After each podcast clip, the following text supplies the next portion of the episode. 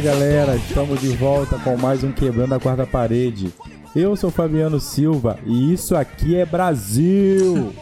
É, boa. E aí, meus amigos do Quebrando, aqui é o Daniel Marques. E Tropa de Elite pode não ter ganhado nenhum Oscar, mas ele ganhou o prêmio do filme gerador de meme do cinema mundial. é isso aí. É galera, hoje o, o Quebrando está aqui e com a presença dela, que veio lá de Curitiba trazendo esse frio que se apresentou essa semana, Lívia Uman. Pois é, nesse clima de Frozen, né, gente? Nós estamos aqui, mas nós vamos aquecer bastante falando de cinema nacional. Tô muito feliz de estar aqui de novo, né, com os meus amigos que me aturam. Eu que gosto pouco de falar de qualquer coisa, né? Mas hoje nós estamos aqui para falar de qualquer coisa, vamos falar de, de contribuições relevantes para o nosso cinema aí. E hoje, só para deixar a galera ciente, nós fizemos uma troca. Nós trocamos o Padawan pela Princesa Leia. Uhul! Mas tá tudo em família, né, gente? É por aí, é verdade. Lívia e o Igor são primos. É isso aí. Isso, isso O Igor mesmo. hoje não pôde estar conosco, mas a Lívia vai estar aqui abrilhantando o lugar dele conosco. Como já bem disse a Lívia, hoje nós estamos aqui para falar sobre cinema nacional. Né? Um cinema que é tão falado, criticado por alguns, amado e aclamado por outros. E nós não sei se iremos criticar ou aclamar, mas iremos falar um pouco sobre ele. Eu, particularmente, sou um crítico ferrenho do cinema nacional, sabe? Durante muito tempo, eu sempre olhei o cinema nacional meio perdido. Eu sempre vi que nós tínhamos condições artísticas de realizar produções muito melhores do que algumas que nós vínhamos realizando. Mas hoje nós vamos falar aqui sobre duas produções, ou três, é porque uma é continuação da outra. Então vamos falar sobre duas produções para as quais eu tirei o meu chapéu e tiro todas as vezes em que eu reassisto. Fabiano, eu antigamente eu tinha a mesma impressão sua, assim, né? De, estar sempre o pé atrás com o cinema nacional. Meio que um preconceito também, né? E aí quando a gente começa a adentrar mais, né? al- Alguns filmes que não são é, lançados comercialmente assim de uma forma tão, tão visível para todo mundo, né? Você começa a ir num festival, você começa a olhar alguma outra coisa, e até algumas é, alguns filmes que, que tiveram mais visibilidade, a gente vê que existe muito potencial, cara. E a gente vai falar de três filmes aqui, né? Como você falou, que são filmes incríveis. Foi difícil a gente escolher só esses três, porque assim, existe uma, uma lista vasta que a gente poderia ter trazido, né? A gente pode trazer depois em, outras, em outros casts. Mas esses três aqui são, são filmes incríveis, cara. Filmes incríveis. É, quero só deixar claro aqui que ninguém me deixou opinar, tá? Não escolhi nenhum dessa vez. Pô, da outra vez. Só porque eu fiz vocês assistirem Hairspray, entendeu? Mas tudo bem. Ninguém perguntou minha opinião. Mas gostei das escolhas que vocês fizeram.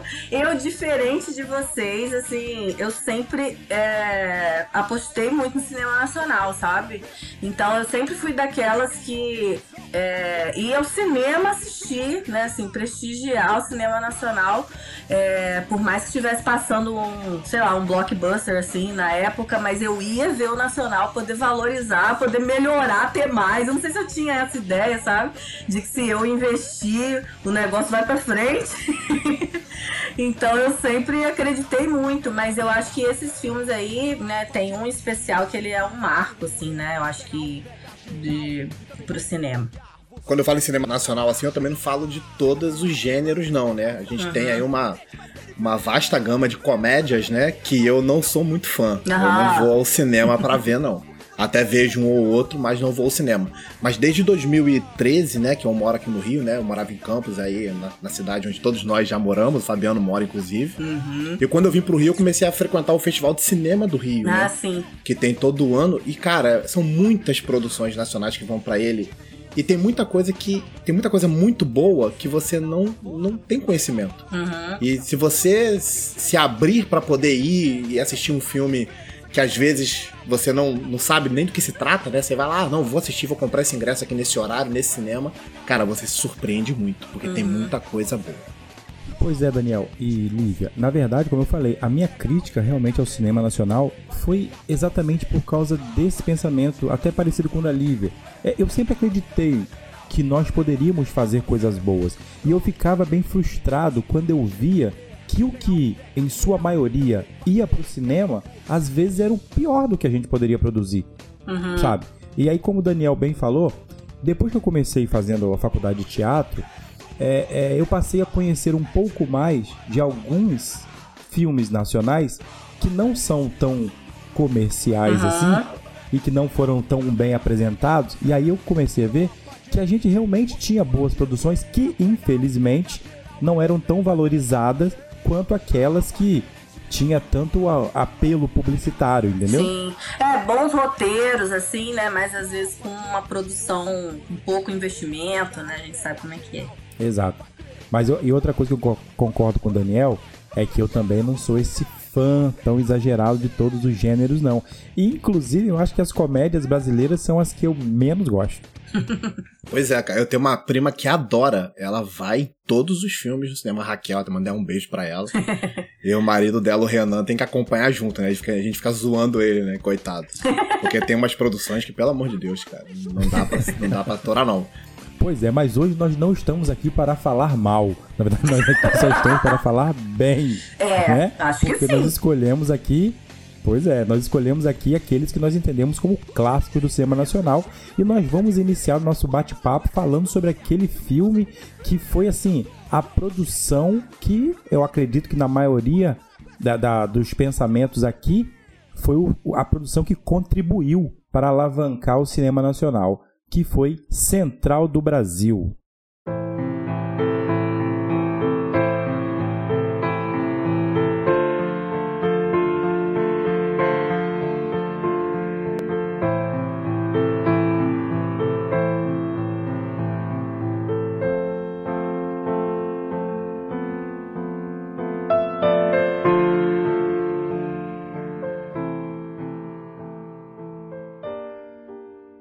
A gente já falou sobre Central do Brasil no outro cast nosso, né, Fabiano? Você é fã, né, Daniel? Aham. Naquele Injustiças do Oscar, né? Que a gente trouxe aquele Oscar de 98, né? Toda aquela história da Fernanda com a Gwyneth Paltrow e tal. E, cara, a gente vai ter que repetir muita coisa que a gente falou naquele cast lá. Porque Central do Brasil, cara... Cara, Walter Salles, ele tem um lugar separado no céu por causa do Central do Brasil. Porque que filme, cara. Que filme incrível. É uma, é uma história, uma jornada, né? Um road movie, né? Que a gente Uhum. pode chamar assim Isso. que, cara, é de aquecer o coração, assim, o filme, cara. É muito, muito bom.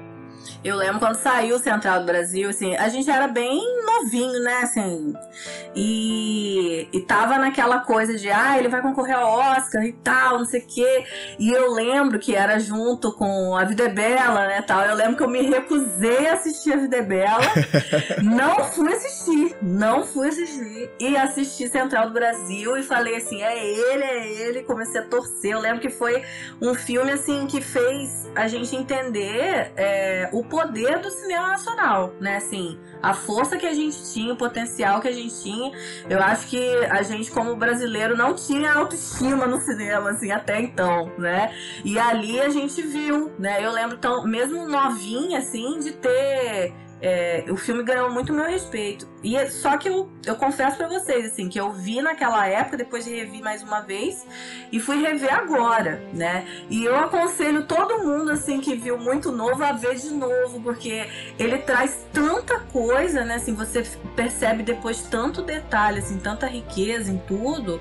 E eu até, uma coisa que eu comentei aqui em casa, eu falei assim, cara, que roteiro original, né? Assim, porque você não, não sabe onde vai dar o filme, né? Assim, você começa a assistir, você não imagina que, né, o que, que vai acontecer, assim. E como é bonito, né? Assim, simples e bonito. Mas eu aguentei firme dessa vez que eu assisti. Quando chegou só nos cinco minutos finais, aí eu desabei chorar, assim, não aguentei, porque também aquela trilha sonora, tudo, né? Perfeito. Cara, é, é bem colocado, Lívia. Quando eu assisti esse filme, quando ele estreou tal, realmente era bem novo ainda, né, tal. Então, gente, eu assisti com aquele olhar assim, ah, é um filme, tal. Uhum. Aí foi legal. É, a gente viu ali aquela dinâmica ali do, do personagem Josué, que foi feito pelo Vinícius de Oliveira, e aquela vozinha estridente dele, né?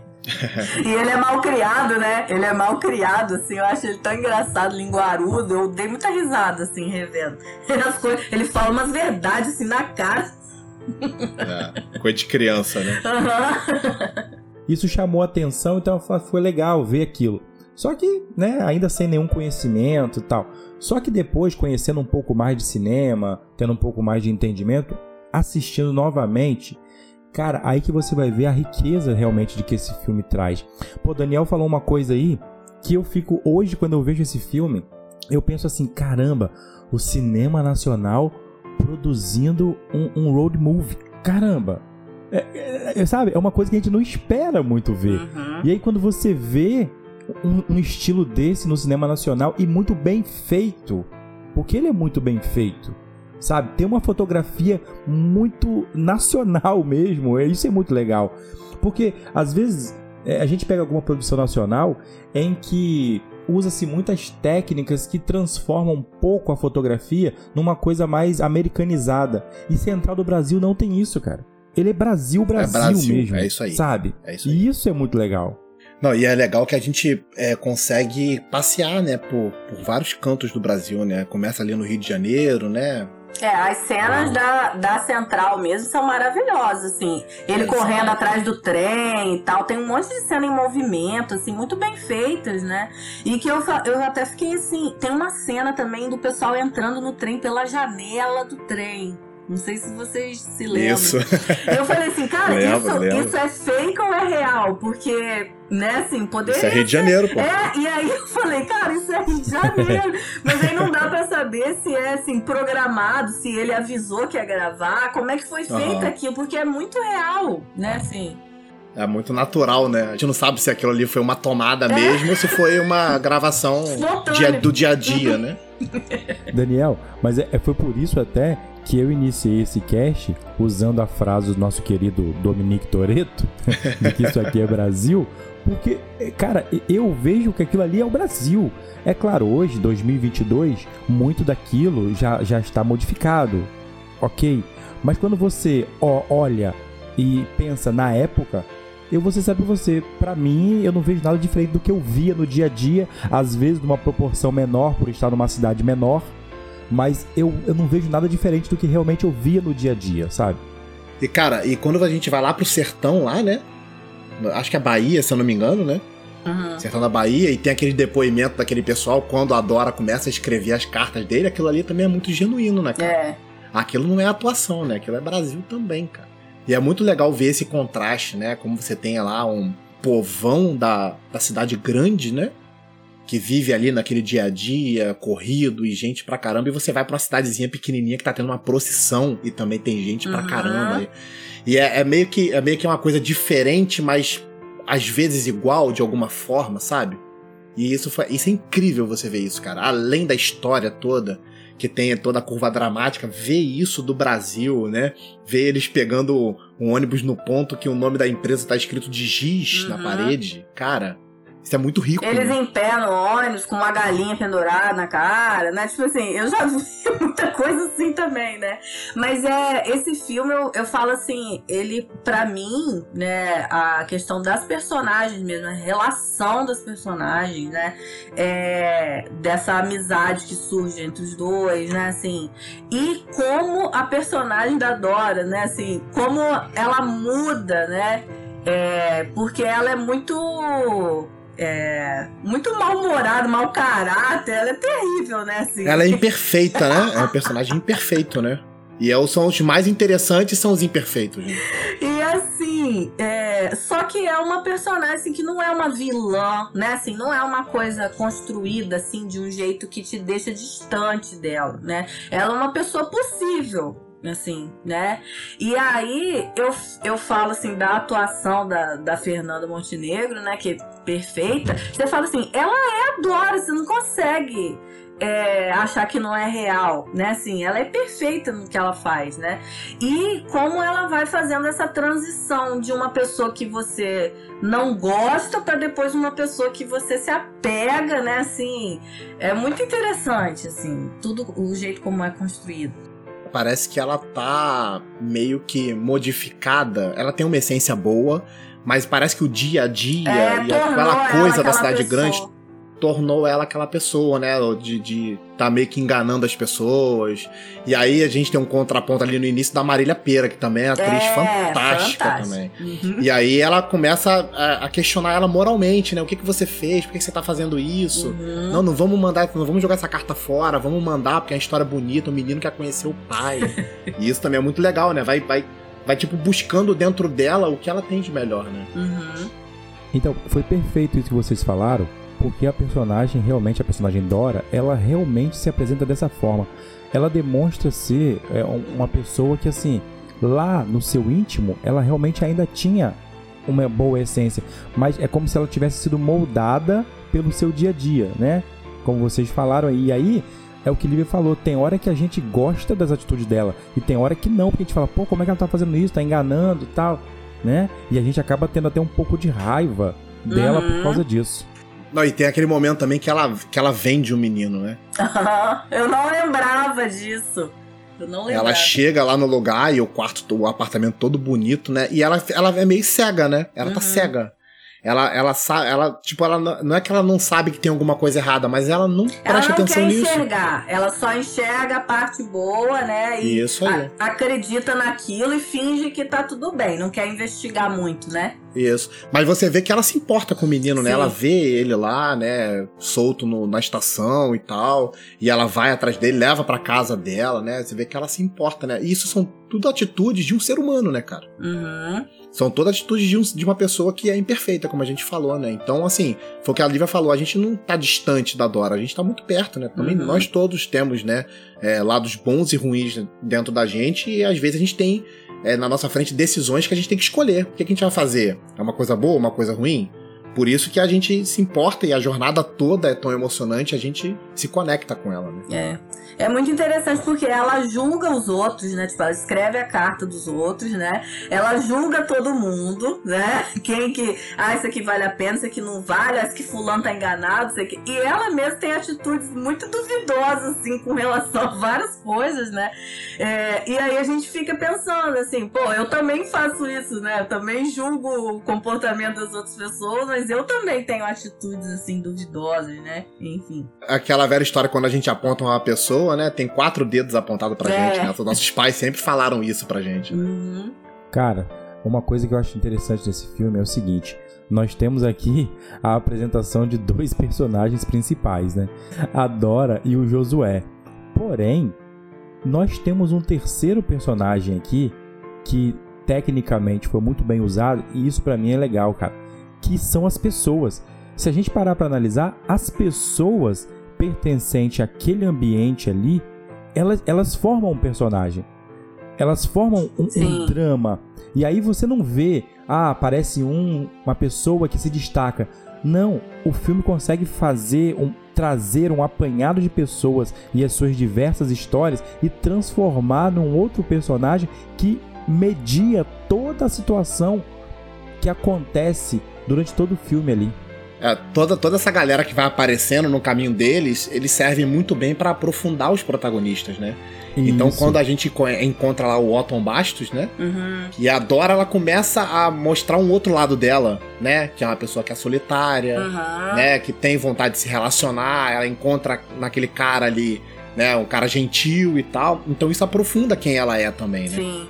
Eu, eu não sei também essa. Quando as pessoas vão contar é, pedir para ela escrever a carta, né? Que as pessoas vão contar histórias. É, eu tenho a impressão de que algumas histórias são verdadeiras. Eu não sei, né? Assim, mas é, tem um outro é, diretor de cinema brasileiro também que fez um documentário chamado Jogo de Cena que ele faz essa mistura de pessoas, atrizes e pessoas reais contando histórias. Eles trocam histórias, alguns contam as próprias histórias. Você não consegue descobrir quais histórias são daquelas pessoas mesmo ou não. E no filme, eu tenho essa sensação em alguns momentos quando as pessoas sentam para contar a história para ela, eu falo assim: mas aquela pessoa é tão real que a pessoa e não é um ator. Não é uma atriz, né? Assim, parece que a história é dele mesmo. Eu falei assim, não sei, talvez até possa ser, porque é, o diretor, né, ele pode ter ido, ter escutado umas histórias, conta a sua, então, né?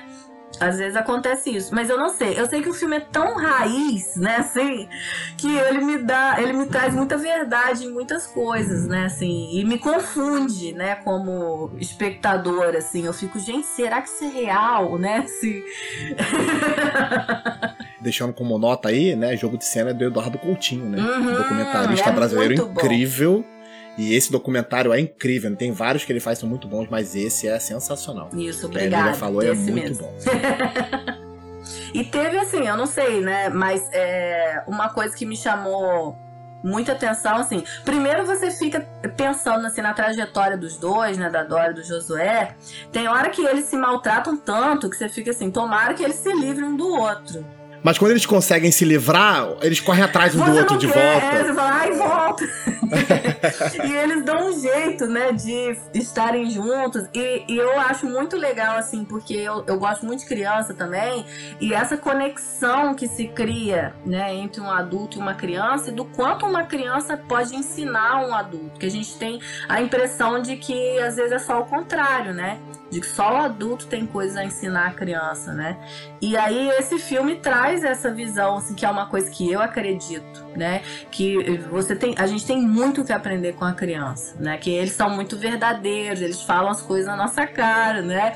É, mas eles também são muito carinhosos, né? Então tem muitos momentos, né? Tem a cena mesmo que é a, a capa do filme, assim, né? Dela deitada no colo dele, né? Assim, que é uma cena muito forte, né? Assim, e, e você vê assim como a criança é, como é uma relação às vezes assim de igual para igual, né, no sentido de, de, de emoção, né, assim, de, de ensinamentos, né, assim, como tem coisas valiosas que a criança pode ensinar para um adulto, assim, isso é muito bonito no filme também. Uma das coisas principais assim que eu vejo nisso que você falou, é em relação a a tipo levantar a poeira e dar a volta por cima, né? A gente vê a Dora várias vezes tipo se desesperando, né? As coisas não dão certo. Uhum. E ela, ah, meu Deus, e agora o que, vai acontecer? financeira, né? Quando eles estão É, você deixou sertão. a mochila embora uhum. e tal. E uhum. quando chega lá no final do filme, quem tem a ideia, a esperança de melhorar e de escrever a carta é ele, né? Uhum. O Josué, ele chega lá e fala pra moça, ó, oh, ela sabe escrever, né? E ela nunca passaria na cabeça dela que ela poderia usar aquela, aquele talento dela para poder ajudar eles, né? Tirar eles daquela situação, né? Fazer Sim. com que eles conseguissem chegar no objetivo deles, né? E essa é uma lição muito boa, né? De como a criança ela tem essa esperança, essa criatividade. E eles estavam no momento da relação em que ela dava ouvidos a ele já.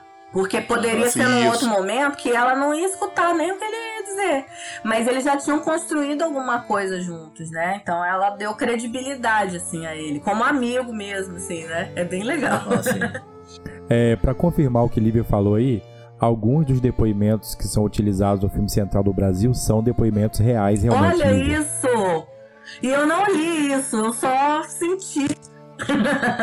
que legal, que legal. Pois é, uma coisa que eu acho interessante também nesse filme é que o filme já começa retratando a questão do abandono, é, que é uma coisa que acontece muito né, no nosso país e muitas vezes não é falado, né? E assim, e o filme mostra o abandono, cara, na vida do Josué, principalmente, de diversas maneiras. Se vocês pararem pra pensar, ele estava com a mãe dele, querendo escrever uma carta pro pai que os abandonou Uhum. E a mãe, do, a mãe do moleque morre atropelada, cara, logo no início do filme. Ou seja, ele que já estava sem o pai, agora fica sem pai e sem mãe.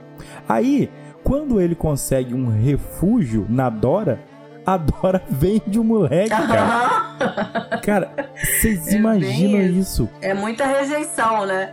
Pra trafic traficante de criança lá. Então, assim, é, é abandono em cima de abandono na vida dele. É impressionante. E uma coisa que é legal, porque depois, mais pra frente, no, no desenrolar da história, a gente vai vendo que na vida da Dora, ela também sofreu com o abandono Uhum. do pai, inclusive. Aham, então você isso. vê que o filme narra de uma forma muito é, é, dramática, realmente, essa questão de abandono, que é uma realidade no nosso país, né? a jornada de cura pros dois, né? Isso que é legal também, né? Porque muitas vezes é, as pessoas tentam também se curar sozinhas, né? E ali eles precisaram um do outro, eles precisaram viver aquela jornada um do outro, aprendendo um com o outro, para que a experiência de cada um pudesse fazer uma diferença na vida da outra pessoa, né? Isso é muito legal também, é uma lição muito boa também, né? De como a gente pode se ajudar, né? Sim, e uma coisa que eu não lembrava, né? É quando já bem no final assim do filme, é quando os irmãos, ela encontra, né, os irmãos dele e tal, né, e eles dão a carta do pai para ela ler. Aham. E quando ela dá uma ênfase assim, né, de que o pai escreveu que queria muito conhecer o Josué, né, tal. E depois o menino, né, o próprio Josué vira pra ela e fala assim, pergunta se ela inventou aquela parte, né, se, se, se aquela parte realmente foi escrita pelo pai dele ou se ela inventou. E aí a gente não sabe. Mas ele é muito sagaz, né? Ele pegou, ele já conhece um pouco ela, né? Porque ela dá uma pausa e ela olha pra ele e fala assim, o Josué, né? Mas na É. verdade, eu acho que não, sabe? Porque quando a, a mulher saiu, ela tava grávida ainda, né? Talvez o pai nem, nem nomeou o filho, né? Talvez Uhum. foi ela que nomeou o filho só. Né? E aí, como a gente conhece ela, que ela é mentirosa, Ela não vale nada, né? Ele fala isso várias vezes pra ela. Você não vale nada. Mas só quando ele falou isso que eu falei, caraca, realmente ela pode ter inventado isso e a gente não vai saber. Só que aí você fica assim, se ela inventou, que bom que ela inventou. Né, assim? Você fica até feliz. Então, mas eu, é, pelo que pelo teor da carta dele, eu acho que não importa tanto. sabe? Aham. Porque o cara tá indo atrás dela. Ele, a gente acha que ele é um bêbado, a gente acha que ele, sabe, que ele é um mau caráter. Mas quando a gente lê a carta dele, ele fala: Não, tô com saudade, eu vou. Tô indo no Rio de Janeiro atrás de você, entendeu? Uhum. Então seria muito possível que se ele soubesse da existência do menino mesmo, do nome dele, ele Uhum. poderia ter escrito aquilo. Uhum, Porque ele sim. tem carinho pelos filhos, né? Ele cita os filhos na Então, e um filho parece que gosta muito dele, né? E o outro já tem meio que um pé atrás. Então você fica assim também. Mas isso é normal, né? Nas É, tem a questão também. do vício, né? Tem a questão do Isso. vício, né? Dele ter perdido a casa. Isso aí pode ter gerado uma mágoa grande, né? De os filhos terem que se virar sozinho, né?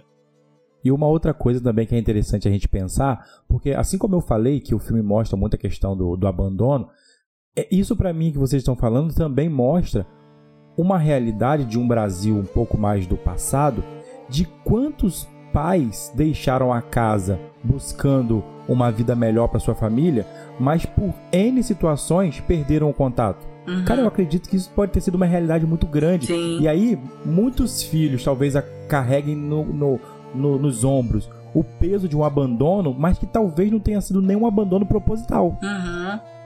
Era pra ser uma coisa temporária, né? Assim, que fugiu do controle, enfim. Tem vários. É, isso aconteceu muito com a população nordestina, né? Tem, um, tem uma, uma, uma época histórica, né?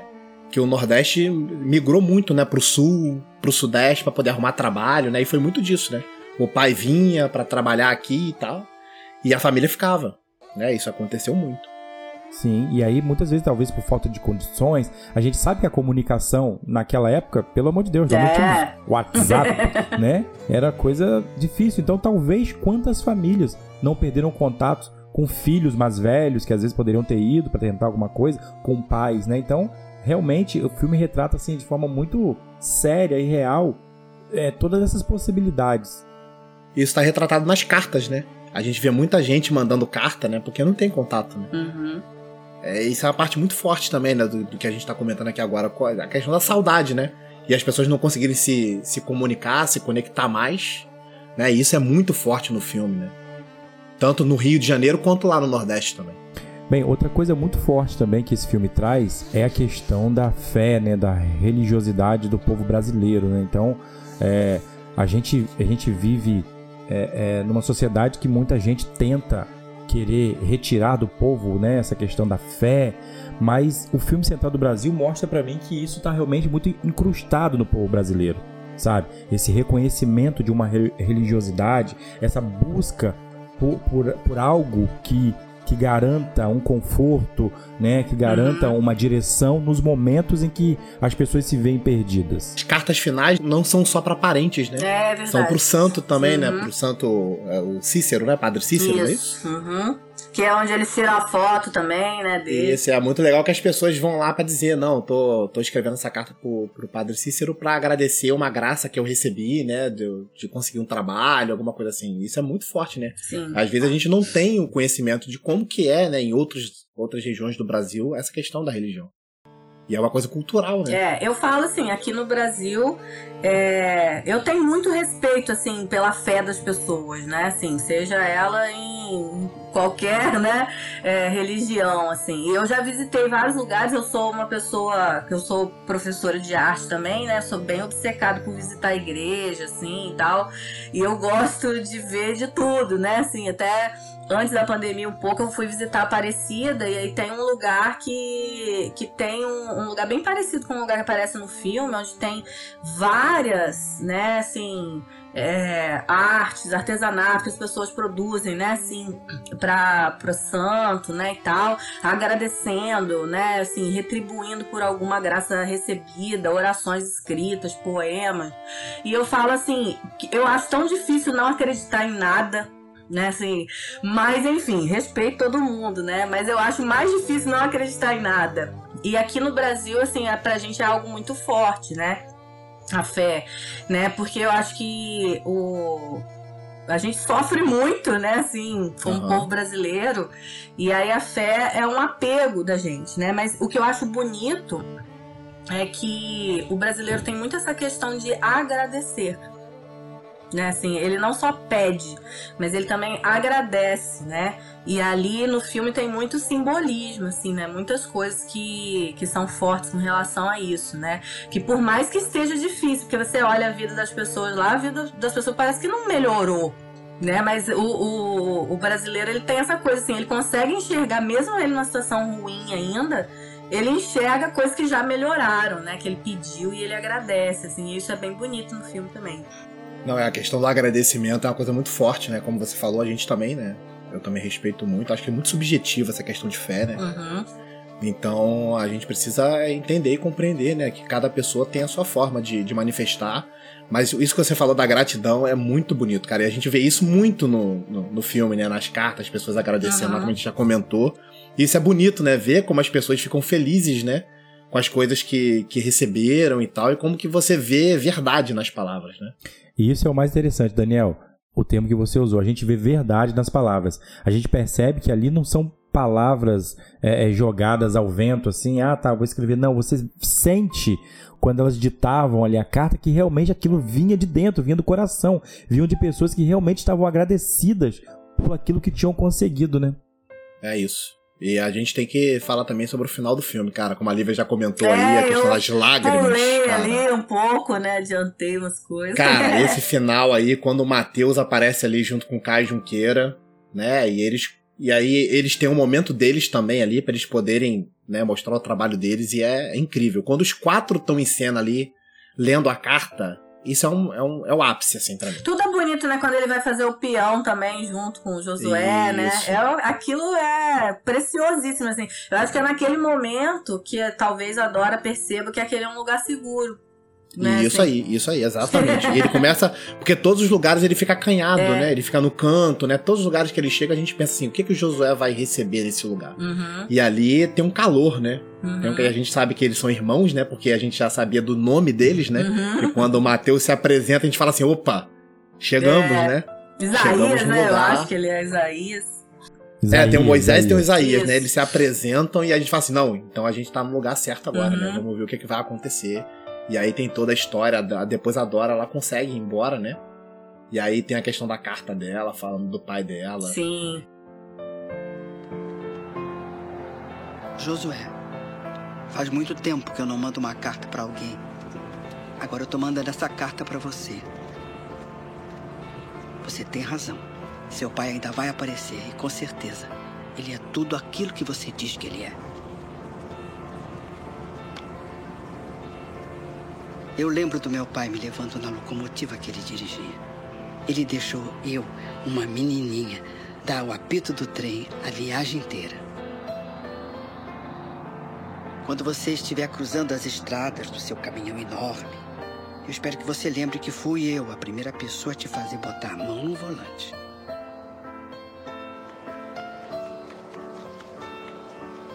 Também vai ser melhor para você ficar aí com seus irmãos. Você merece muito, muito mais do que eu tenho para te dar. No dia que você quiser lembrar de mim, dá uma olhada no retratinho que a gente tirou junto. Eu digo isso porque tenho medo que um dia você também me esqueça. Tenho saudade do meu pai. Tenho saudade de tudo.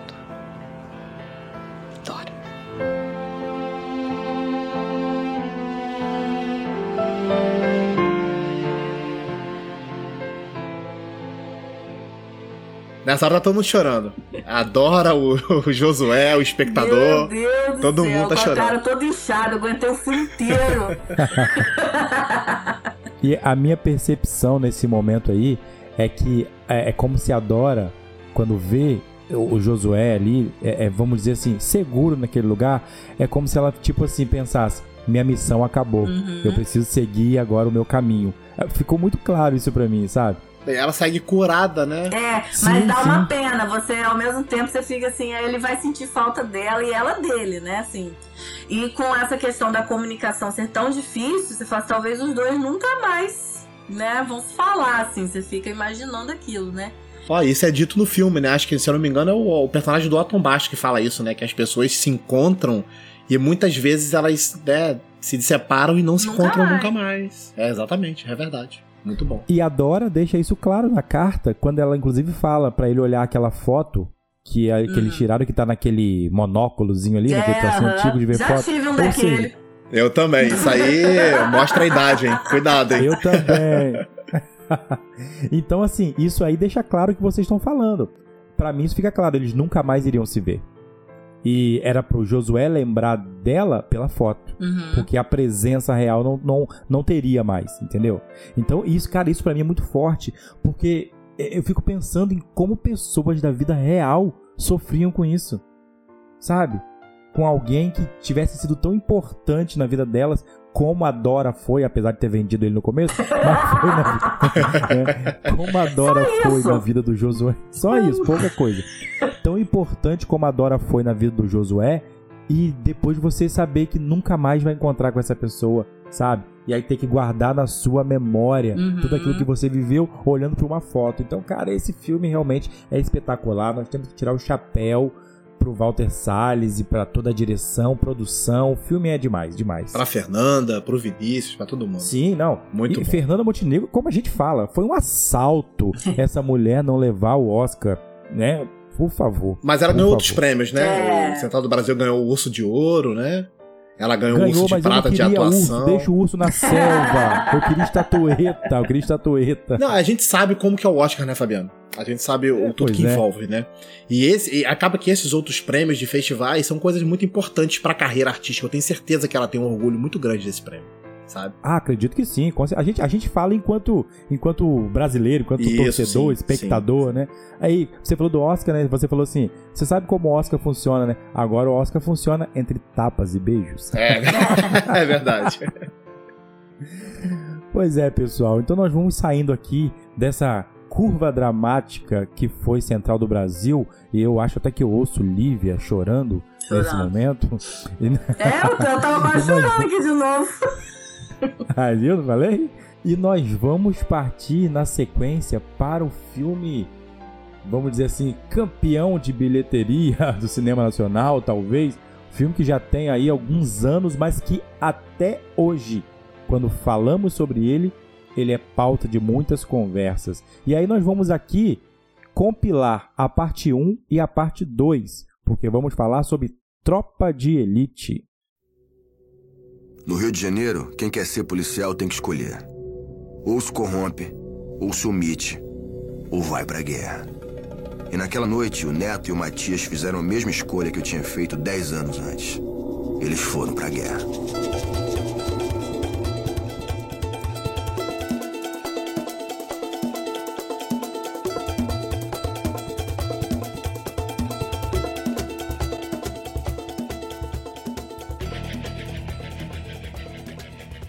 Não só campeão de bilheteria, mas de pirataria também, né, Fabiano? Porque o primeiro trabalho, tropa, deu trabalho. O, o primeiro tropa foi esse, foi esse acontecimento, né? né? A gente tem informação que mais de 11 milhões de pessoas viram um filme de forma ilegal, né? E eu lembro que a primeira vez que eu assisti foi assim. Cheguei na casa de um primo meu, né? Pra proteger ele, não vou falar o nome dele. né, Rafael? e a gente assistiu Tropa de Elite. Eu não tinha conhecimento desse filme. Sabe? Tropa de Elite é de 2007, né? É. Isso, 2007. E eu não tinha conhecimento desse filme. Tropa de Elite, acho que não sei se ele tava em etapa de pós-produção. E a gente assistiu, cara, e que filme, né, cara? Na- Nessa época aí, a gente, a gente se amarrou no primeiro Tropa de Elite. É um filme muito bem montado. É um filme que fala muito sobre Rio de Janeiro, né? Que é onde a gente, onde a gente viveu, né? Onde a gente vive, né? Então a gente conhece bem a realidade, né? E tem toda aquela coisa do personagem ali, do anti-herói, né? Uhum. Muita gente chamou de herói, mas na verdade não é um herói, né? O Capitão Nascimento é um anti-herói. E é uma parada aqui muito empolgante, né? Foi na época foi um- uma parada que foi incrível mesmo. E aí mesmo depois da, da, da pirataria, a galera ainda foi no cinema assistir, né? Porque era um filme incrível. E foi, foi a bilheteria dele foi muito boa, como o Fabiano falou. Eu não lembro onde eu assisti, eu tô tentando lembrar, assim, onde eu vi a primeira vez. Mas, assim, ele é de 2007 e eu lembro eu com dois... é, eu em 2005, né, com 18 anos, eu fui fazer um trabalho voluntário no Complexo do Alemão. E eu, eu lembro, assim, foi, pra mim foi uma experiência, assim, porque quando você tá ali no, no morro, né, é, é o cheiro, são os sons, é a rotina, né, assim. E quando eu assisti Tropa de Elite, parecia que eu tava vendo é, é, tudo que eu vivi, assim, é muito real o filme, sabe? Assim, muita coisa é real. Então, é, eu no próprio Complexo do Alemão, assim, várias vezes eu vi o Caveirão entrar na favela, né, e o Bop entrar. E os policiais do BOP, eles têm, além de serem lindos, tá? Gostaria de dizer.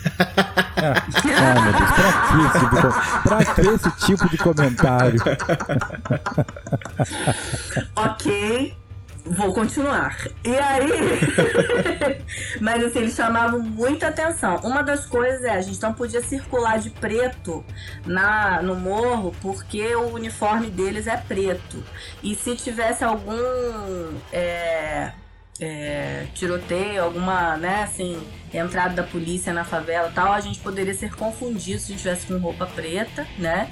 E acabar levando algum tiro ali, que não era direcionado pra nós. Mas enfim, eu lembro de uma vez, né, que eu tava na na varanda da ONG e eles entraram, né, com um caveirão e se posicionaram na frente da, da organização que eu trabalhava. E eu fiquei olhando assim, falei, cara, eles são muito maneiros, né? Tipo assim, são policiais diferentes, eu nunca tinha visto. E eu fiquei olhando, aí um deles virou a arma pra mim e falou, entra, eu falei, agora mesmo. Não, e essa questão da polícia de elite, né? O nome do filme já traz isso. E o próprio filme fala, né? Do, do treinamento deles é, é um treinamento mais duro do que da, da polícia de Israel, né? Então a gente é colocado, eles eles são colocados pra nós dessa forma durante o filme. Isso engrandece muito, né? A participação do no É, filme. aí o que eu penso é que, tipo assim, essa questão do Bop mesmo, ali do filme, tem coisa que eu não sei, né? O que que é fantasia, o que que é real, tá? Mas que eles têm essa imagem mesmo, assim, né? De, de um respeito, assim, né? Diferente, porque a relação que o carioca tem com a polícia é uma relação difícil. Né, assim, eu passando, é, eu moro no Paraná atualmente. A relação do paranaense com a polícia é diferente da relação do carioca com a polícia, né? Então, assim, só que a relação ali também, né, da do pessoal do, da comunidade com a polícia militar e com o, o batalhão do BOP, né, assim, também é diferente, entendeu? Assim, e aí, e no filme passa isso, Né? É, agora, até que ponto isso é totalmente verdadeiro, né? Que o Bop, assim, é, ah, é incorruptível, é isso, é Aham. aquilo, né? Também não sei, tá? Assim, Não, eu é, não posso garantir. Mas que é, que eu acho que o Tropa de Elite deu uma visão um pouco diferente, assim, com relação à polícia, eu acho que sim, também, sabe? Enfim. É, pois é. É, Então, é, eu tenho familiar que é policial militar. Meu, meu irmão é policial militar, muitos anos. E assim, uma coisa que o filme deixou muito claro pra mim, muito do que é realidade na vida de um policial militar. Sabe? As injustiças que um policial militar, como no início do filme, o Matias e o Neto viam e sofriam, rapaz, isso é real na vida de um policial militar. Existe, existe muita corrupção? É claro que existe. Infelizmente, o nosso país está aí tomado em todas as instituições. Mas ainda assim, gente, eu falo pra vocês com conhecimento de causa, de quem já esteve muito presente em algumas questões de polícia. A polícia militar é sim uma instituição que merece ser respeitada, sabe? É, eu fico muito, eu fico muito chateado quando eu vejo gente que não tem noção do que tá falando. Sabe esse, esse povinho que não tem noção? Tipo, tipo o Matias fala com a galerinha da Você escola. falou exatamente Né? igual a ele agora, Fabiano. Você falou assim: ah, o meu amigo, ele é policial, e o amigo dele também é policial. É, por aí, exato. Então, assim, é verdade. Tem uma galera no nosso país, principalmente no Rio de Janeiro, é porque a gente tá falando da polícia do Rio, né? Que não tem a mínima noção.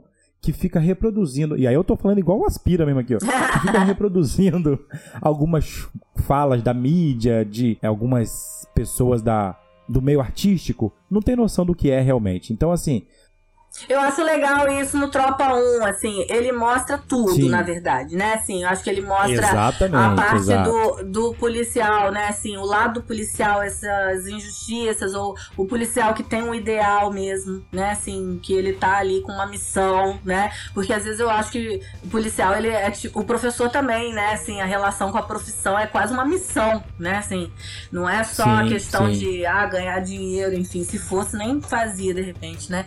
É, e ele mostra as coisas ruins também, mas ele mostra também o outro lado, né? O que a gente, né, assim, o que a, a, a população também faz, às vezes, né, que colabora com o outro lado, né? É, eu lembro também, eu no complexo, quantas vezes eu, eu ficava chateada com a polícia, da polícia entrar. Eu assim, por que a polícia tá entrando aqui se tá tudo bem? Aqui. Né? E aí eu depois eu falava assim, mas tá tudo bem aqui? Não tá tudo bem aqui. Né?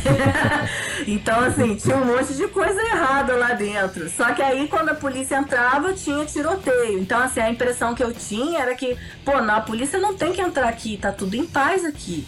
Eu falei, cara, não tá tudo em paz aqui. Só que você fica é, num misto, né? Assim, você tá ali tão É, envolvido no negócio. E aí o filme Sim. mostra a questão da classe média também, que tá tão envolvida em outras coisas, né? Tá lá, faz faculdade, trabalha na ONG, não sei o que e tal.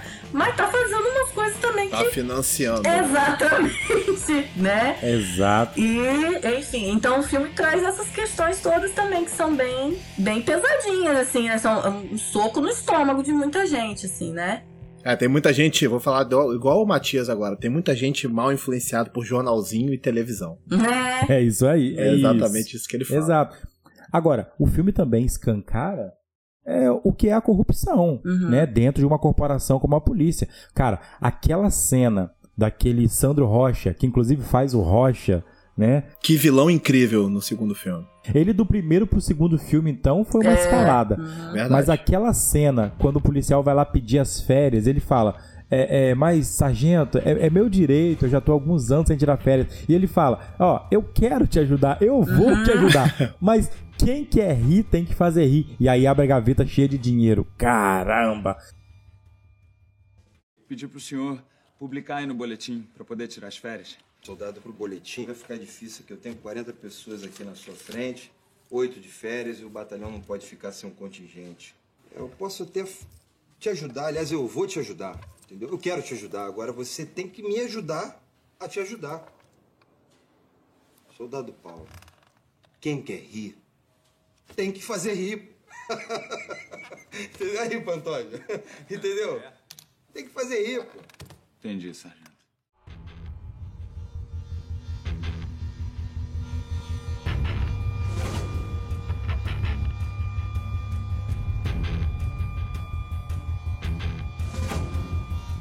Quando você vê uma pessoa numa posição hierárquica acima, mostrando pro que tá abaixo, dizendo assim, olha só, não é bem por aí, você tem direito, mas para você alcançar o seu direito, é necessário que algumas coisas escusas sejam realizadas. Cara, isso é Brasil, já dizia Dominique Toretto, infelizmente. Não, isso é, isso é muito, muito pesado mesmo. Tem várias cenas no Tem, filme que são assim. E eu vou te dizer, o filme é muito bom porque ele tem um texto muito bom. Né? A gente falou aqui dos memes e tal. Mas tem parte que é isso, cara. Quando o cara. tem hora, ele fala, né? Quem, quem quer rir tem que fazer rir. E tem muitas outras coisas. A gente podia ficar aqui fazer um embate de meme do Tropa de Elite, porque tem muita frase de efeito, cara. Porque o texto do filme é muito bom, né? E isso é muito legal. Agora vocês falaram sobre a polícia, mas o protagonista do filme, ele também não é totalmente incorruptível, né? Não, ele faz coisas duvidosas durante o filme também, né? Ele faz tortura com, com inocente, né? Só que a gente fica do lado dele, tá? É Traz o horrível. cabo de vassoura. É, você fala assim, vai, vai, faz mesmo. É, então, é complicado. Muita gente chamou ele de herói. Wagner Moura sempre se incomodou com esse título, né? Ele sempre fala, cara, o Capitão Nascimento não é o herói, né? Não. Ele tem atitudes duvidosas, ele, ele, faz, ele faz tudo. Pra ele, os meios, né, justificam os fins, né? Então também existe uma questão moral aí também em relação a isso. Pra gente poder, né, discutir, né, devagar, mas assim, não tem um. Não tem um consenso, né? Como a Lívia falou, são dois lados que você tá no meio ali e é muito difícil você escolher um, né? Uhum. Você fala assim, você perguntar pra mim, ah, eu sou a você é a favor de tortura? Não. Mas ali na circunstância do filme, né, você vai se envolvendo naquilo, e aí Aham. você vai achando que o, o Nascimento é um herói, e quando ele tá à frente da tortura, você é a favor. Eu assim, não, maneiro. Faz mesmo, né? Tipo assim. Então o filme te leva nesses caminhos também, né? É difícil. É, ali ele já tava mais com um sentimento de vingança, É. né? Pra poder vingar a morte do neto, né? Então a gente fala, não, tem que achar o baiano, né? É. Tem que achar o baiano. Deixar o baiano. Aqui, Tem jeito. e aqui, você se sente até dizendo assim, não, esse é estudante, bate na cara desse estudante aí. É, é bem isso.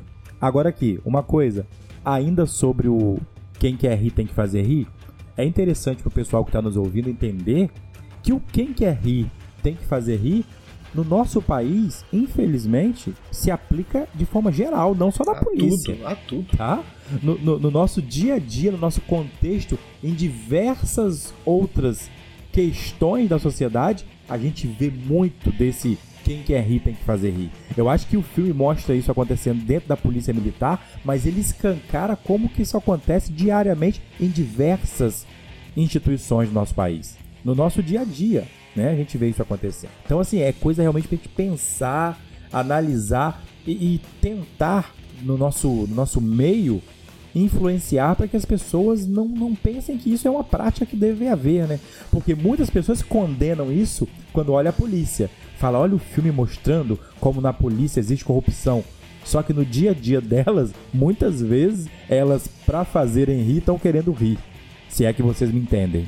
Não, e é, é legal que Wagner Moura faz isso muito bem com o personagem, né? E ele tem um arco também aprofundado, porque ele tem a questão da família dele, né? Ele vai ter um filho. Você vê que ele tá sobre um ambiente de estresse, né, também. Sim. Sim. Então, assim, o Bop não é essa maravilha toda, entende? Mas é muito interessante também, assim, o jeito como ele é um personagem, né? Que no, no Bop ele é o cara, né? Assim. E aí, quando ele vai pra casa, ele não é o cara, né? A casa Uhum. dele é uma casa super humilde, né? Que você fica assim, o cara ganha mal, né? Assim, você fica pensando um monte de coisa.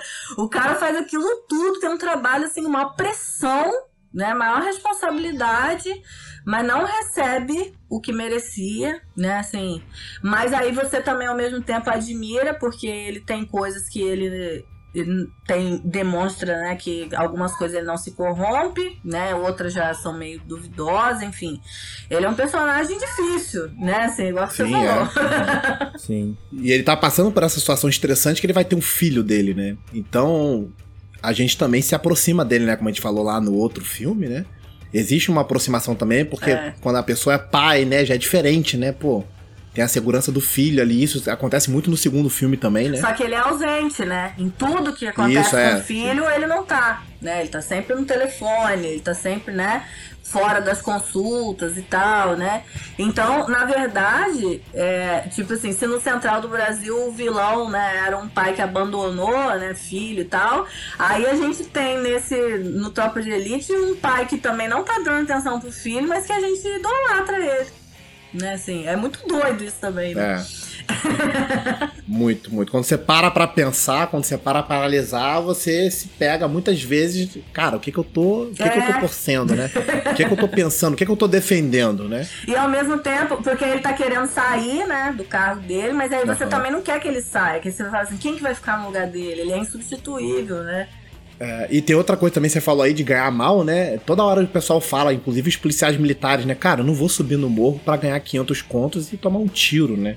Então eles, eles acabam justificando muitas das ações dele nessa questão da do quem quer rir quer, tem que fazer rir em relação a isso, né? E aí existe uma crítica social de como a polícia ela é mal treinada, de como ela é mal remunerada, né? E acaba abrindo brecha para todas essas situações. né? Sim. E aí, em meio a tudo isso, a gente vê a figura do Capitão Nascimento, a gente vê a, a figura do tráfico como, tráfico como um todo que impera nas comunidades, né? É, fazendo até com que as pessoas lá. E aí, o depoimento de Lívia é interessante, quando ela falou que ela. Quando a polícia chegava, ela chegou a pensar: "Mas por que, que eles estão entrando aqui se está tudo em paz? é a falsa sensação de segurança que quem está na comunidade deve ter. Eu estou falando deve ter porque eu não moro em comunidade, nunca morei, então eu não vou dizer assim que é como eles têm. Então eu estou dizendo que é a falsa sensação de segurança que provavelmente eles têm. De achar que o tráfico tá ali, tá tudo de boa, para que a polícia vir aqui? Não, mas não tá tudo de boa. Isso a gente pode dizer.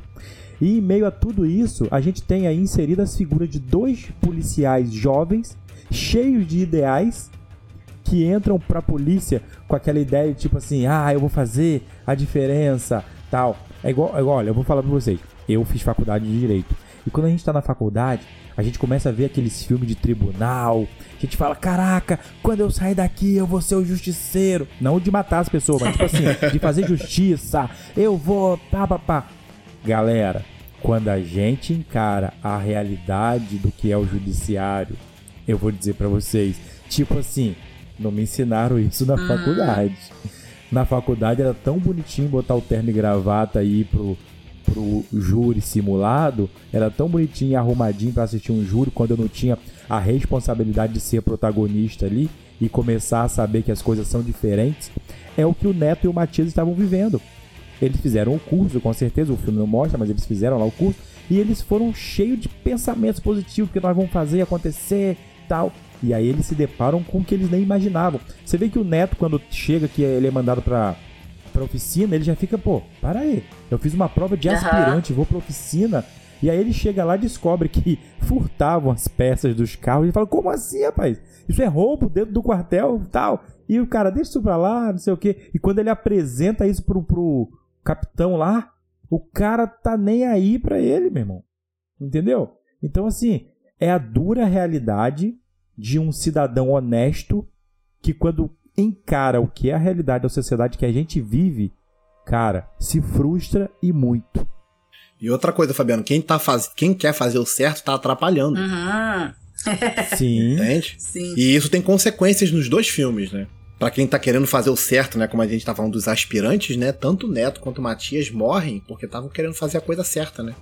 Sim. Sim, E sim. eles mostram também essa questão, assim, é, desse sucateamento, assim, né, das coisas da polícia, até a, a questão, assim, de como o armamento dos traficantes é superior, né, assim, muitas vezes a, ao, a- ao armamento da polícia militar, e essa parte, né, dos carros mesmo, você fala assim, cara, realmente, né, aí eles falam assim, quer que ele que defenda uma cidade como o Rio de Janeiro, né, com esse recurso aqui, né, assim...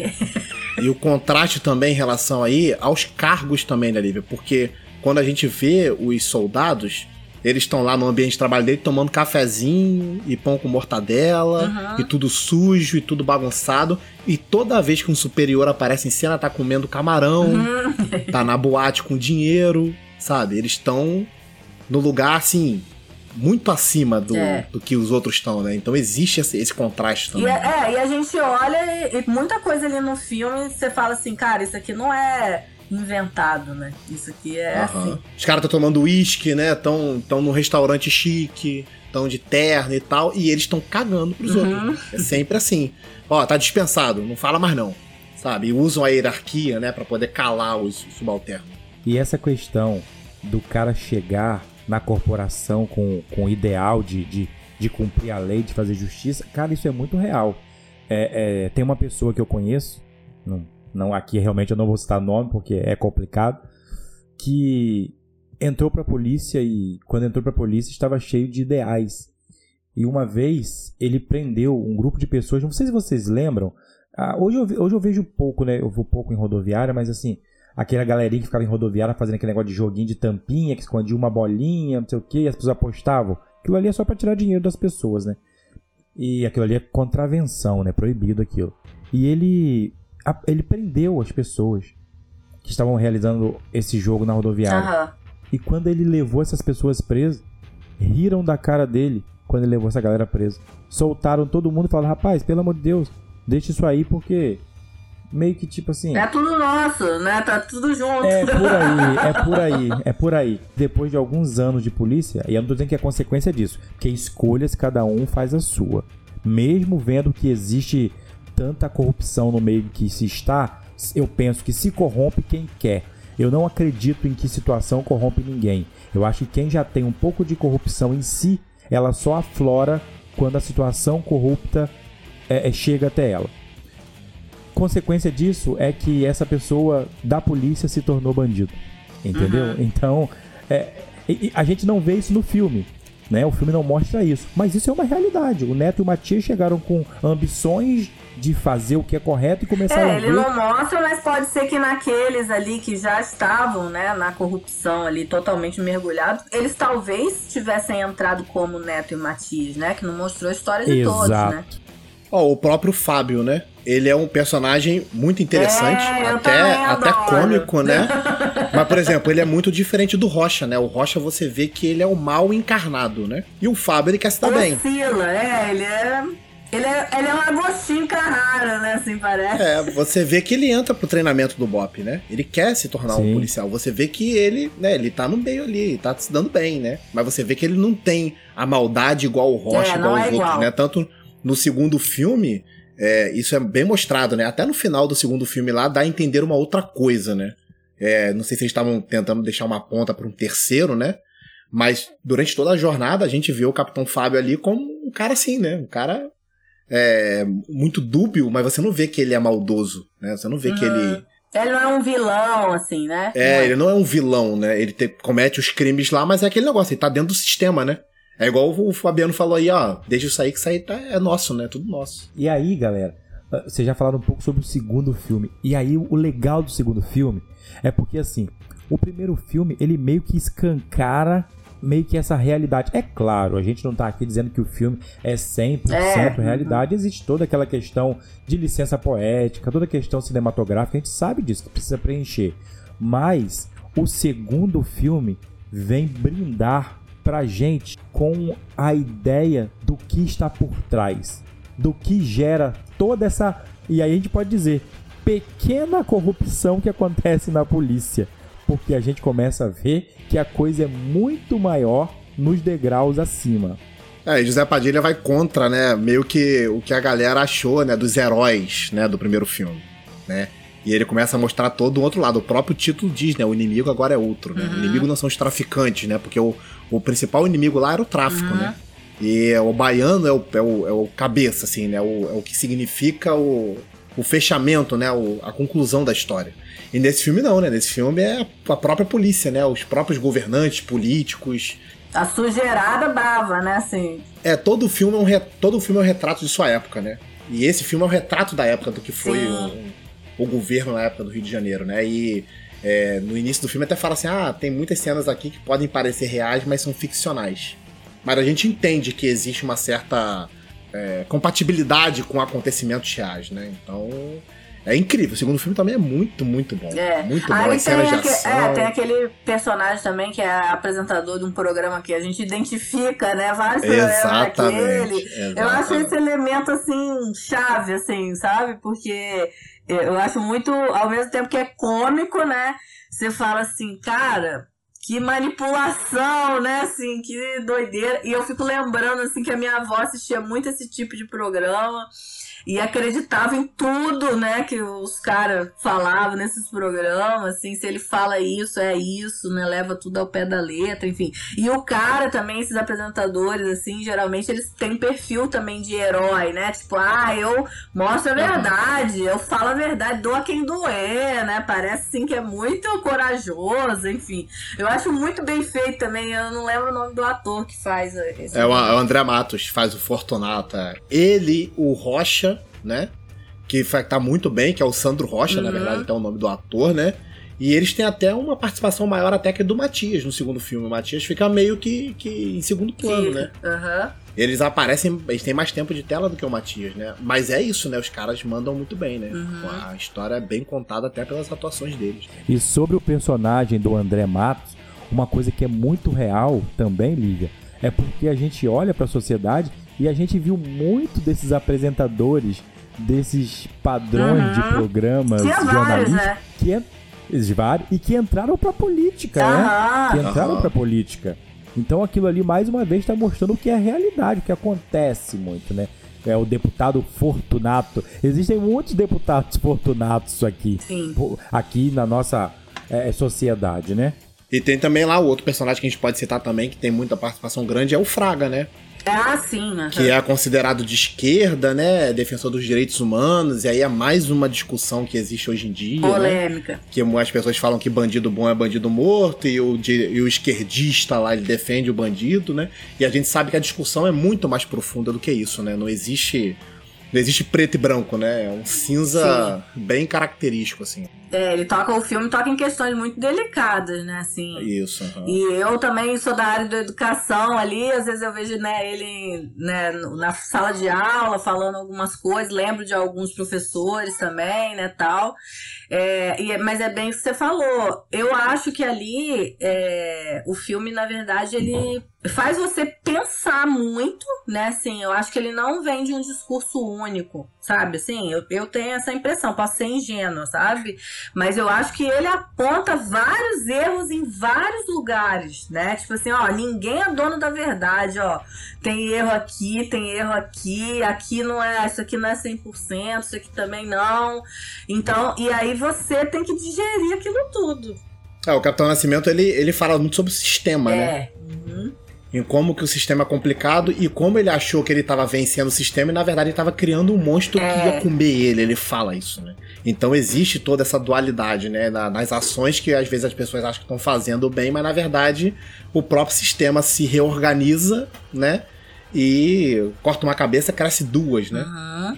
É a Hydra, é a Hydra. É. Na verdade, é porque o Nascimento, no primeiro filme, é, ele meio que tinha a visão, vamos dizer assim, de que o problema. Ah, quando ele falava assim, não entra polícia corrupta no BOP. Quando ele Aham. falava isso pro, pro Fábio.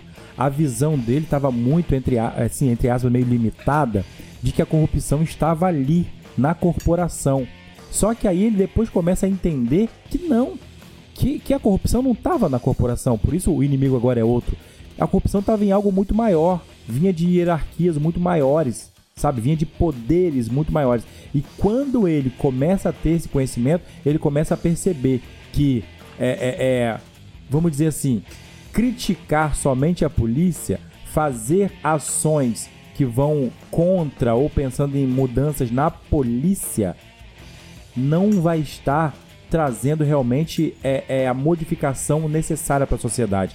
Porque o problema mesmo vem de outros lugares. E aí deixa muito claro o, o filme é, é como que é a nossa sociedade política. Mostra como que a questão do crime organizado está ligado a vários entes, várias entidades políticas.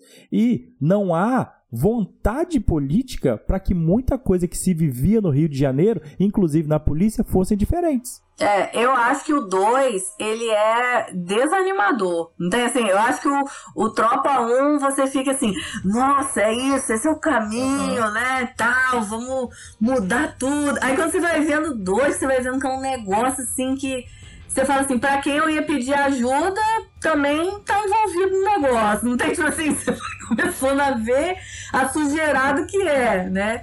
Aí eu acho, e quando mistura essa questão da política também, você, você termina um filme assim, não tem jeito isso aqui, né? Assim, meu Deus do céu. Não, e quando, e quando a gente vai lá no final do filme e que eles estão no judiciário, né? Que é o que o Capitão Nascimento vai fazer, e a gente vai lá pra, pra Brasília o secretário de segurança é o presidente do conselho é, de ética. E o depoimento dele, você fala assim, ele vai morrer. Alguém vai morrer. Exato, exato. tipo assim, ele fala, né, muito inocente ainda vai morrer. E aí o filme termina com o filho dele uhum. abrindo os olhos, né, como se fosse uma, uma questão assim, ah, existe uma, uma certa esperança, né, em algum momento. Mas é o que você falou, é realmente desanimador, né? Tudo que acontece, né? A própria morte do Matias é muito chocante, é. né? A gente não espera que ele vai morrer, né?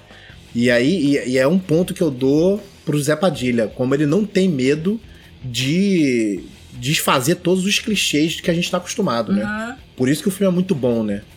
Porque muitas coisas acontecem e que a gente não espera, né? Eu não sei, assim, talvez vocês possam falar mais, mas essa parte até, assim, da própria produção do 1 pro 2, né, assim, eu acho o 1 muito é, mais visceral, sabe assim, no sentido da própria filmagem, tudo como é feito. É, câmera tremendo na mão, né? Sangue jorrando na câmera, né? Tipo assim, ou talvez também por ser um filme que é mais ambientado na favela mesmo, né? Nos becos e tal, assim, o jeito como eles tiveram que fazer. E aí no outro, como ele já é diferente, assim, mais arrumadinho, assim, sabe? Ou eu não sei se é uma questão financeira ou se é uma questão do olhar mesmo, né? Que é diferente de um pro outro. É, mas o segundo eu acho que ele tem um, um, trabalho técnico melhor, né? Em relação a som, por exemplo. Mas esse, assim, não difere muito do outro, não. Eu acho também muito visceral o 2. Eu acho que uhum. toda aquela questão do, do, do, do, confronto ali com os, com os traficantes, né? Que tem ali no tanque, por exemplo, né? E aí eles botam o cara no chão lá e mete bala, né? E você vê o corpo sendo metralhado, uhum. coisa que a gente, é, às vezes, no filme de Hollywood não mostra tão real assim, né? É uma parada que é muito é, mais comum, assim, passa por você e você não liga tanto. Mas ali, para mim, foi, foi impressionante, graficamente. Para vocês, porque eu fui assistir, eu falei, eu acho que agora, depois de já ter visto tanta coisa de 2007 pra cá, né? Eu falei assim, gente, nem é tão violento assim. Eu falei, meu Deus do céu, será que eu tô já acostumado? Eu achei, Lívia. Pô, eles mostram o cara tirando o dente da caveira lá no, no lugar de desova uhum. lá, entendeu? E aí aquele tiro numa tia de costas, ah. que, né, que o, tipo, o, sangue explode na parede. Eu, eu acho, eu acho graficamente não violento. Não é tão violento, porque a mamãe nunca assistiu, né? Aí eu falei assim, assiste, mãe, não é tão violento assim, não. eu acho, eu acho, eu, eu acho. Que sim, eu que, eu que sim. e aqui, é, uma coisa que vocês falaram, eu, eu creio que é por causa disso, né? Ah, e nem só, Lívia, pelo fato do filme acontecer mais no ambiente assim de comunidade, não mas eu acho que é por conta do ambiente no geral que o filme ocorre o primeiro. Uhum. É, e o segundo não, o segundo já é uma coisa mais.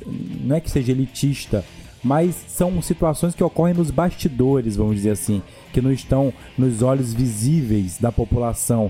E aí, eu acho que a tomada de câmera, a forma, né, foi feita de uma forma diferente. É, cês, mas vocês reparam que muda muito de um pro outro ou não? Cês... Sim. Uhum. Sim, bastante, bastante, com certeza.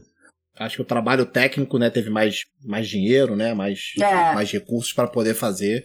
E eu gosto, eu acho maneiro, assim, eu acho o segundo um filme muito bom, assim, nesse sentido também. Quando eu, quando eu assisti o trailer que o Capitão assim falou assim, eu transformei o Bop numa máquina de guerra. e aí aparece o helicóptero, eu falei assim, caraca, esse filme vai, vai quebrar tudo, né? Quebrar tudo. Aí a gente se empolgou, né? Sim. E aí quando você vai ver, não tem tanto disso, né? Tem muita coisa por trás, né? Tem muita coisa de realmente de, de política e tal, que é muito importante. Né? Sim. E engraçado que o segundo filme também nos apresenta uma outra força, vamos dizer assim, que até então a gente não tinha visto no primeiro. que o segundo nos apresenta que é a milícia, né? Que é uma realidade hoje no Rio de Janeiro. E aí nos apresenta o crescimento desse personagem que foi o Rocha. Eu vi algumas entrevistas é, agora, nos últimos dias aí, do Sandro Rocha falando do que foi compor esse personagem, sabe? Do que foi é, é, é, realizar esse trabalho e como isso contribuiu, inclusive, na carreira dele. E realmente, gente, o personagem do Rocha é um personagem que teve uma proporção de crescimento nesse filme impressionante. E ele faz muito bem. Faz muito É, a bem. gente tem nojo dele, né? Você cria um, um ranço daquele personagem.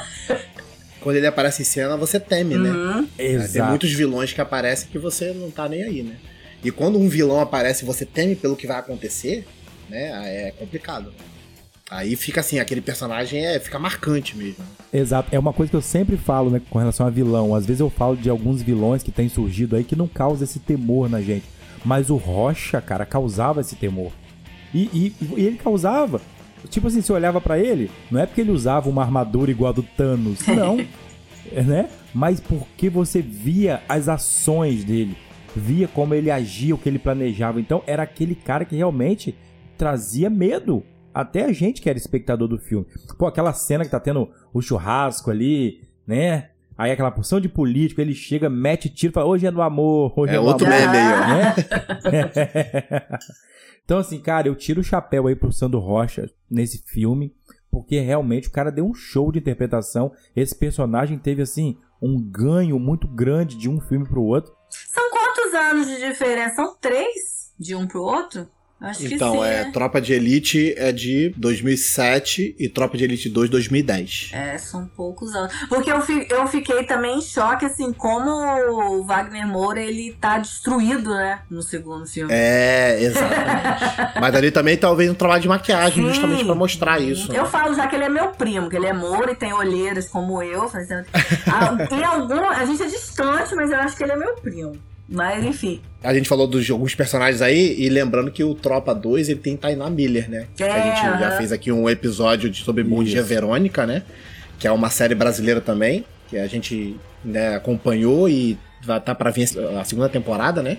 E Quebrando a Quarta Parede vai acompanhar também, com certeza. Sim. É Isso aí, inclusive eu até cito, né? Foi a primeira vez, assim, o primeiro conhecimento que eu tive assim, de um trabalho da Tainá Miller. Até porque eu não sou um cara muito noveleiro, então não conheço assim, muito de novela. Mas no cinema, assim, foi o primeiro trabalho que eu vi, passei a gostar muito do trabalho dela e depois veio aí Bom Dia Verônica também, que ela realizou um excelente trabalho. Né? Então a gente viu ela na figura aí jornalística, né? De alguém que tá. Que a gente às vezes fica pensando, está atrás de trazer realmente para a sociedade a, a notícia, o fato, ou está atrás de conseguir aquele furo jornalístico para alcançar o estrelato nesse meio? A gente fica também sempre naquele pensamento, né? Qual, qual será a ideia dessa jornalista? O que, que ela queria com isso, né? A gente fica também sempre pensando isso. Acabou que ela acabou tendo um fim trágico, Trágico. assim, assim como no primeiro filme, aqueles universitários ali que Eu tinham não consciência lembrava social. daquilo. Falei, gente. O micro-ondas, né? Aham. Caraca, aquilo ali é muito pesado, né? Porque, no- forte. inclusive, no complexo do alemão, a gente sabia onde era, tá? Esse lugar existe, o micro-ondas lá também. Então, é, É, então, na verdade, Tropa de Elite, ele é baseado num livro, né? Chamado Elite da Tropa, né? Que ele pega coisas que acontecem no livro e trazem pro filme, né?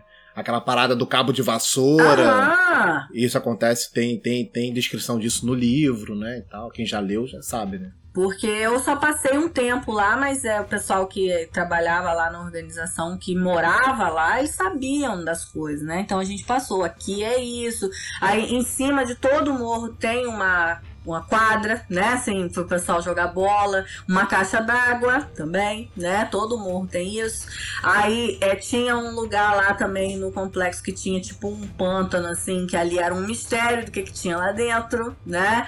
E aí a gente ouvia todas essas coisas. Aí no filme vai aparecendo, falei, gente, era isso mesmo, deu micro-ondas, esse é o nome, né?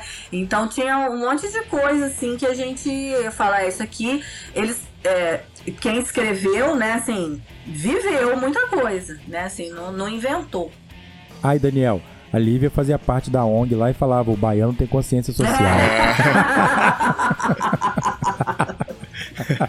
Quem sou eu pra dar opinião? sobre- coisas, meu Deus. pois é, galera. Então, é, depois da gente discorrer aqui desses grandes sucessos do cinema nacional, filmes assim que transformaram né, a visão do cinema nacional, eu creio que não só dentro do Brasil, mas até pro mundo, cara. Esse filme Tropa de Elite foi muito falado lá fora também, Central do Brasil. Chegamos aí a bater na trave do Oscar.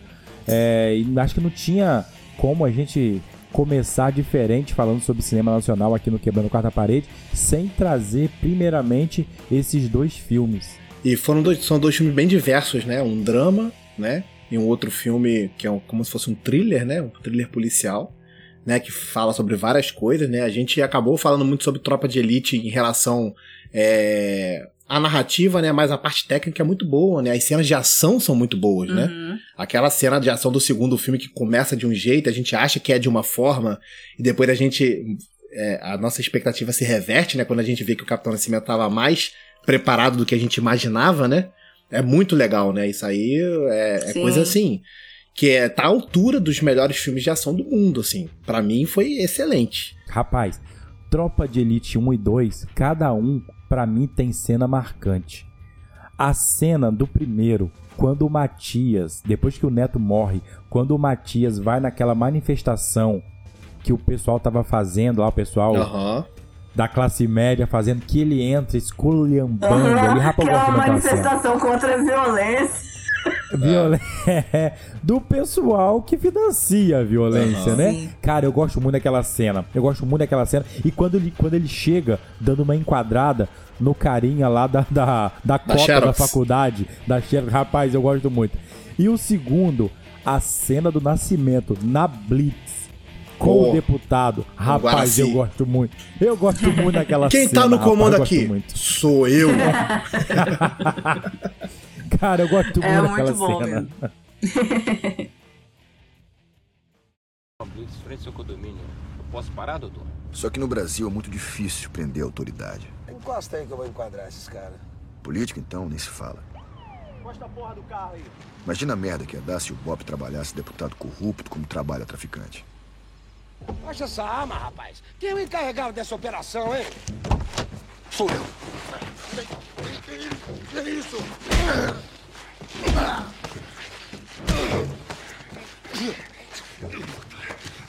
Olha pra mim.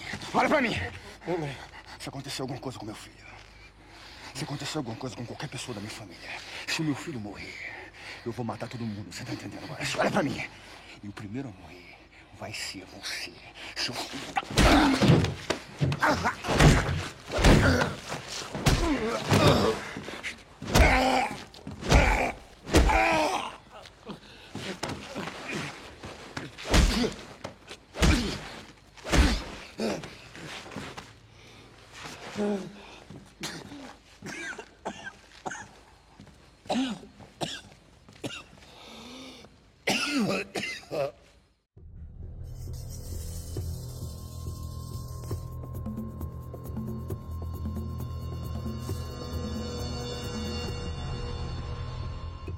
tem cenas muito marcantes, né? Do, do filme, tem cenas muito fortes, né? Tem cenas que impactam mesmo, e é por isso que é um grande sucesso, né? E, e a mesma coisa sobre Central do Brasil de uma outra forma, né? Como também tem cenas muito fortes que nos impactaram, né? E a gente não tinha realmente como não comentar sobre esses filmes nesse primeiro episódio. Então, gente, vocês, bem, eu amei falar dos filmes, igual eu falei, eu gosto de falar de qualquer coisa que me pedirem, né? Assim, mas eu acho que pra mim foi muito importante rever é, agora aos 35 anos, né? Assim, filmes que eu tinha visto adolescente, né?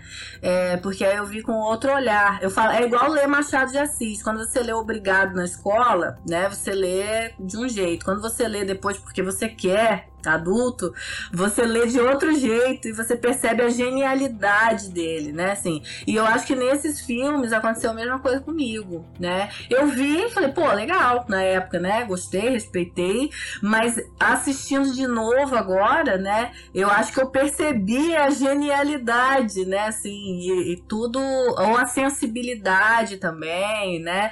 Ou vários, vários outros elementos que eu não tinha percebido antes né? Eu acho que a maturidade também traz isso pra gente, assim, conseguir valorizar outras coisas, né? Não ver só achando assim legal, ah, filme legal, filme, né, gostei ou não gostei, mas consegui perceber outras coisas. Então, para quem não viu, né, acho que vale a pena ver. Para quem já viu, acho que vale a pena rever, né? Mas são filmes densos, né? Assim, eu falei assim, esse podcast vai ser é, pesado, né? Assim, não vai ser tão leve como o outro que a gente falou de musicais né, e tal, uhum. e brincou e deu risada, não sei o que. Eu falei, esse é mais denso, né? Então gostaria de sugerir, eu acho que falta um alto da compadecida, tá? Eu sou muito fã do Ariano, Suassuna, né? Mas enfim, acho que depois vocês podem continuar assim essa linha do cinema nacional, mas também falar de algumas coisas mais leves, tá? Mais leve, né?